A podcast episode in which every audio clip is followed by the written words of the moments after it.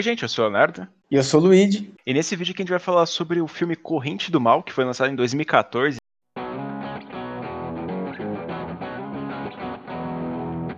O filme conquistou muito público no, no, no gênero do terror porque ele aborda mais o terror psicológico, né? Ele não é que nem aquele que mostra, mostra várias cenas só pra te deixar com medo. É aquela questão da dúvida do que pode acontecer com você que dá mais medo no filme real. Eu acho que também é um dos primeiros filmes de terror, se não for o único, que é basicamente que fala sobre sexo, né? A coisa é basicamente uma DST.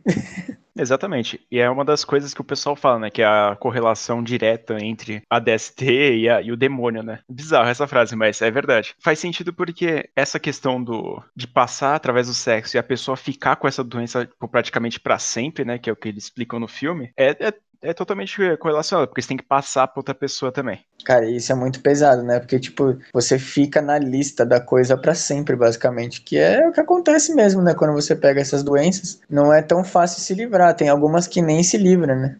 Exato. E uma breve introdução pra rapaziada aí que não, não conhece muito bem o Corrente do Mal. A história conta de uma menina que ela vai lá e transa com um cara no encontro lá deles. Só que depois ele revela para ela que ela, ele passou uma, meio que uma maldição, né, vamos dizer, para ela que depois do sexo você transmite o demônio que segue a pessoa a qualquer lugar que você vai. Então, a pessoa pode estar na, muito longe assim e o demônio vai andando até matar ela. É, é, basicamente isso o filme, só que eles tentam apostar bastante no terror psicológico, como eu tinha dito, porque só a pessoa que tá com essa maldição ela consegue ver o demônio. Então as outras pessoas não conseguem. Então ela fica meio que, meio que paranoica, perguntando se a pessoa tá ali, se ela não tá, porque o demônio, ela, ele não assume forma demoníaca, né, como o pessoal diz, que é aquela forma toda torta. Ele é, vai lá e, e fica como se fosse pessoas normais.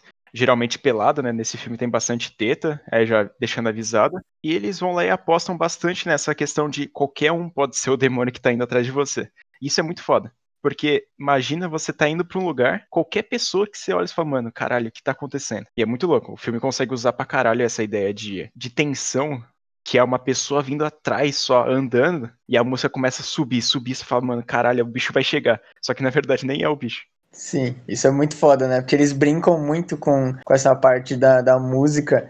E eu, é tipo, a gente meio que identifica o bicho porque ele usa branco na maioria das vezes, mas no começo do filme, o cara que passa o demônio para ela pergunta se ela tá vendo uma menina de amarelo. Então, assim, mostra que o bicho pode estar tá literalmente com qualquer cara e qualquer roupa.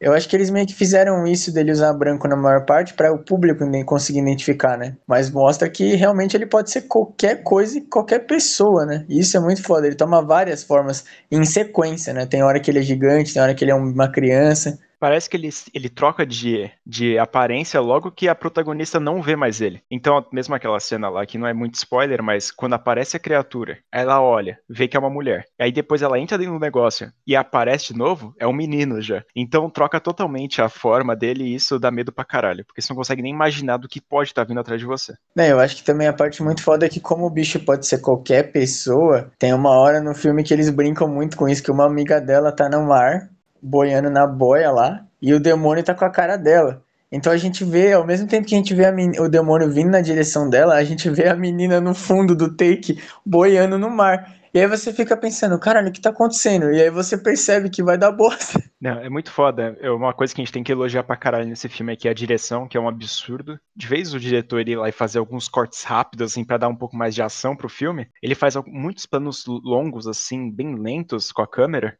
e alguns planos sequências, porque esse é o medo. Esse é o medo de qualquer momento. Todo, você tem tanto tempo assim de vida que você vai viver com isso aí. É muito espaço. Você tem, você tem muito lugar para fugir, mas esse cara vai estar tá lá, entendeu? E dá essa sensação de, cara, não adianta o que você vai fazer, ele vai continuar te seguindo. Eles até tentam, né? Ela vai pro mato e vai pro mar, na piscina, e o bicho sempre tá lá atrás dela. Isso é muito foda, porque não tem mesmo para onde ir, né? E o legal é que muita deixaria muitas perguntas assim abertas seria o que, que as pessoas que não têm o negócio veria. Só que elas não veem. Então, mas elas conseguem tipo meio que sentir o que acontece. Então elas conseguem tipo bater no bicho, conseguem tomar porrada dele também. Isso é muito foda. A cena que o bicho dá logo um tapão no menino lá é muito bom, velho. Do nada ele uf, some da tela.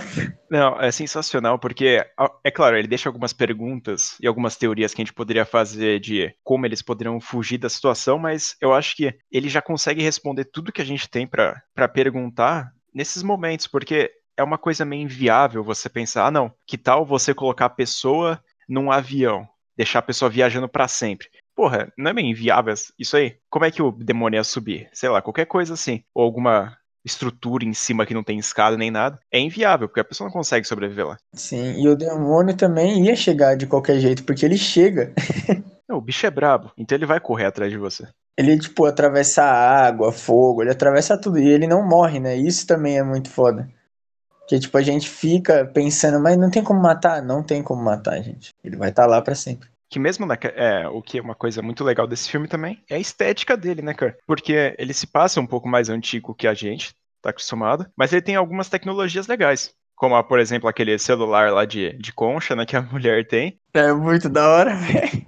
Que é, tipo, meio que não faz muito sentido, mas é muito legal porque ele traz uma, um choque né, de realidade, parece. Porque naquela época, de acordo né, que o filme parece passar, não, não tá relacionado. Porque o pessoal assiste filme de antigamente, tem a televisão tudo velha, a rádio, todas essas paradas. E tem um, um negócio, uma concha, assim, um celular muito legal.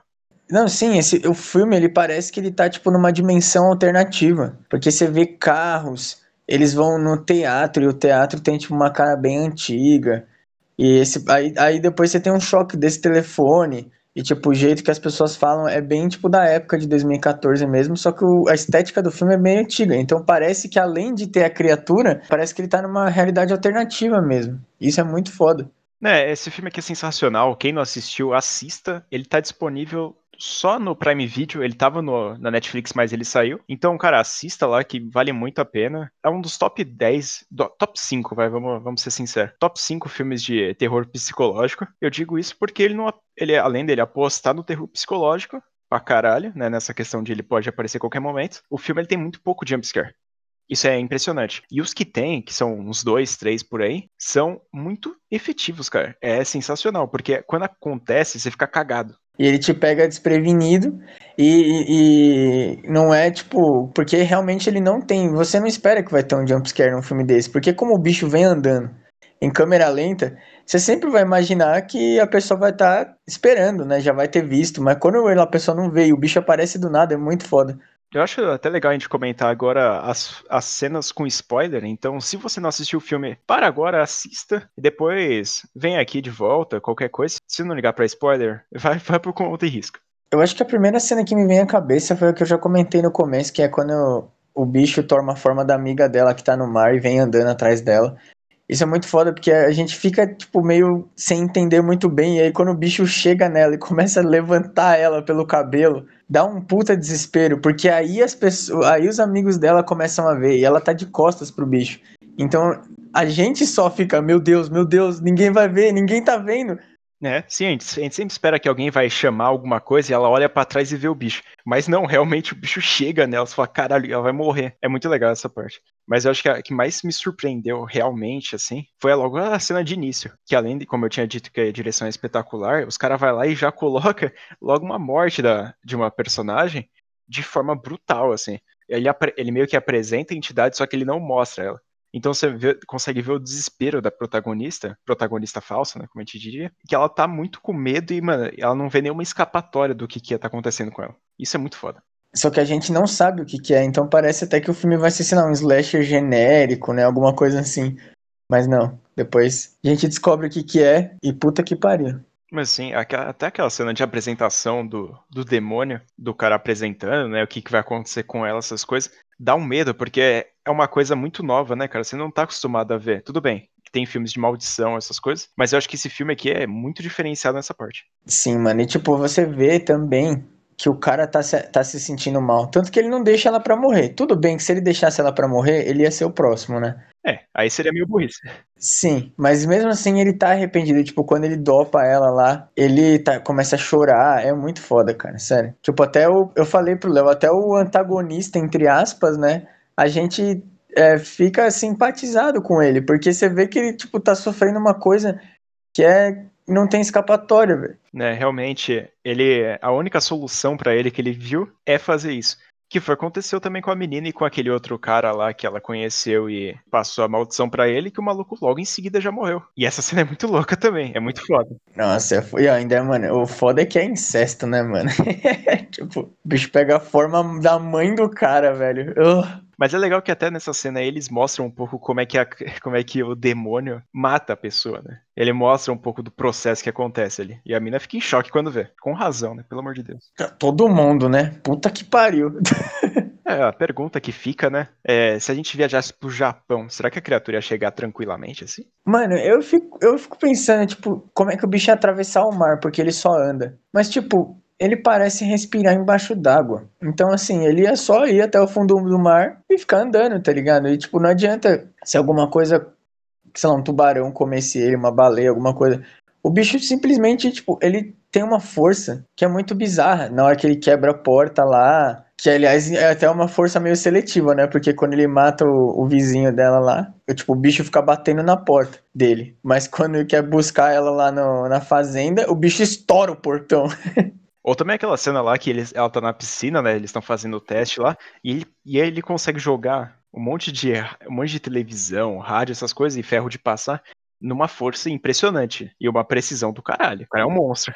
É um sniper, velho. Mas é impressionante mesmo, é uma, uma força seletiva, né? Mas eu acho que até naquela parte lá do. que ele praticamente morre pela, pela figura da mãe, ele tá. Parece que ele tá tentando trollar o cara, tá ligado? Ah, não, vou fazer isso aqui só na zoeira, tá ligado? É pra, parece isso, na real. Não, eu, eu também acho, tipo, bizarro que o bicho instantaneamente mata o cara, né? Que, tipo, o bicho. Assim, ela tava muito perto da porta. Então não, não ia ter tempo de acontecer alguma coisa. Tipo, o bicho pula no menino, e aí ela vai olhar e o cara já tá morto lá. É, essa parte é meio seletiva, né? E algumas coisas que eles mostram nesse sentido de como ele vai morrer, quando ele vai morrer, é legal porque mostra diferentes caminhos do que, que aquilo pode se tornar. Ou você passa, como foi o primeiro caso do cara, ou você continua fugindo, ou você vai lá e, mano, não se cuida e se fode. Nem, é foda que você fica pensando, né? Tipo, no final do filme ele meio que deixa entender que o menino vai passar para uma garota de programa, né? Só que assim, ia ter um limite. Porque a não ser que quem transasse com a, com a garota fosse tipo, foda-se e transasse com o mundo inteiro, iam ser só mais duas pessoas até o bicho voltar, tá ligado? Então, tipo, ele meio que por mais que você passa, uma hora ele vai voltar, mano. não tem como. Mas se, tipo, o cara morre, aí volta pra prostituta, fica nesse caminho meio que meio que infinito, né? Porque ela continua passando.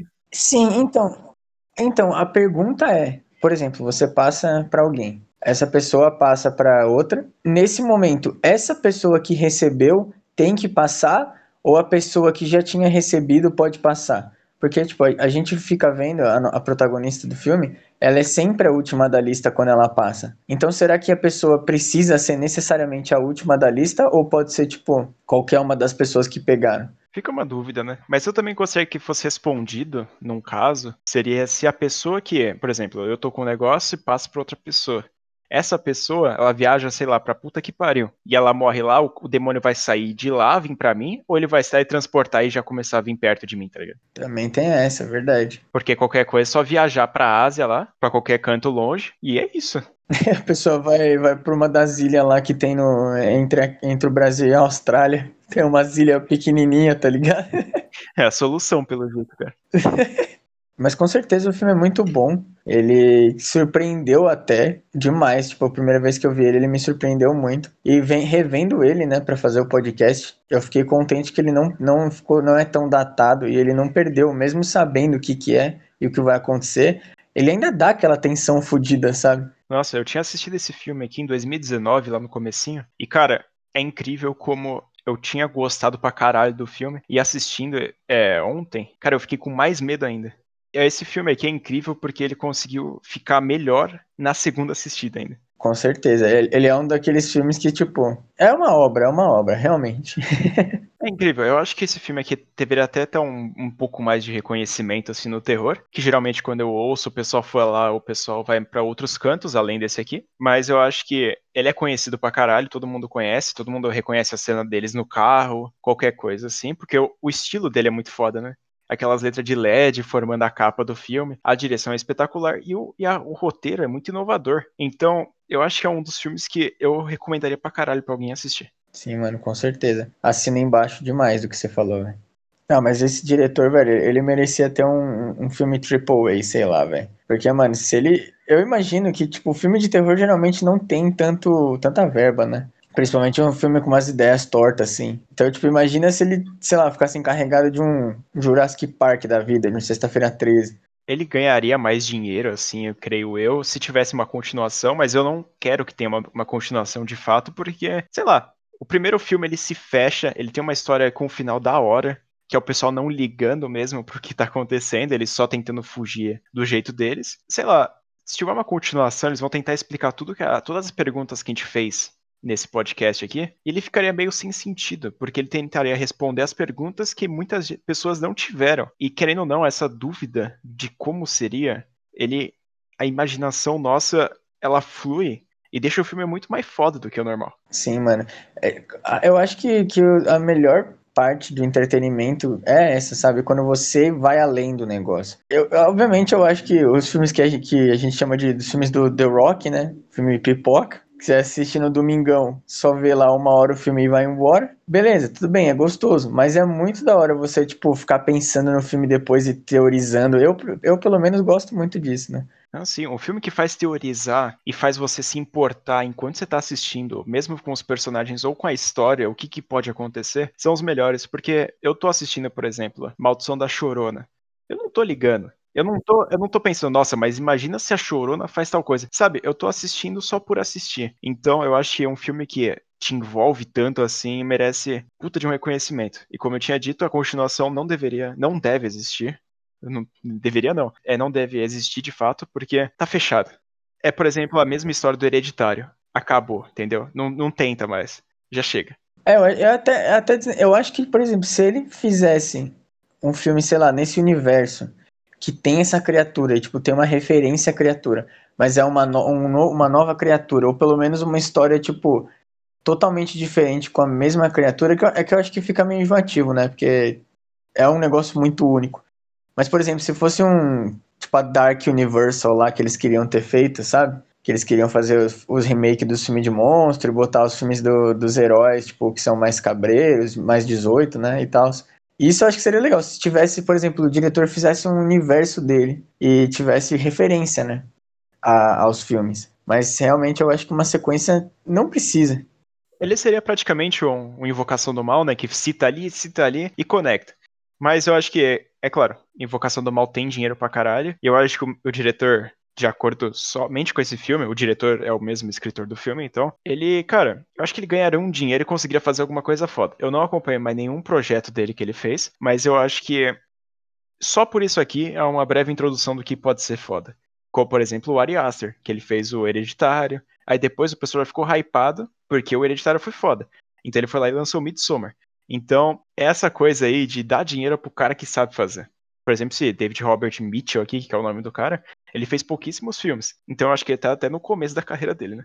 Sim, mano. É, você vê que o, o Ari, tipo, ele, ele fez duas histórias diferentes, completamente diferentes ainda, né, as histórias. E, e mesmo assim, você vê que o cara é bom. Porque não importa o que ele conta, o filme é da hora.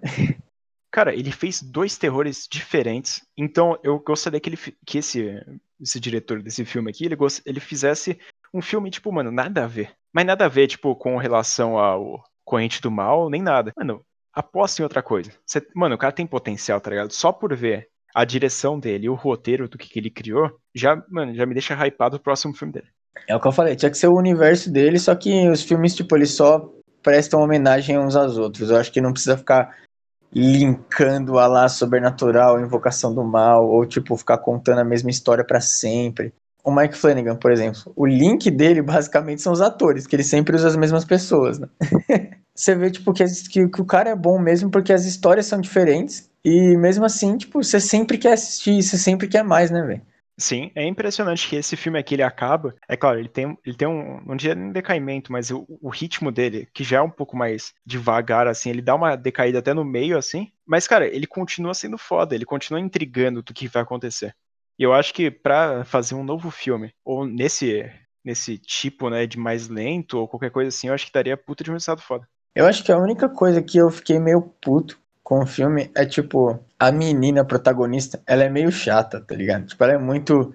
Uh, assim, cansada, sei lá.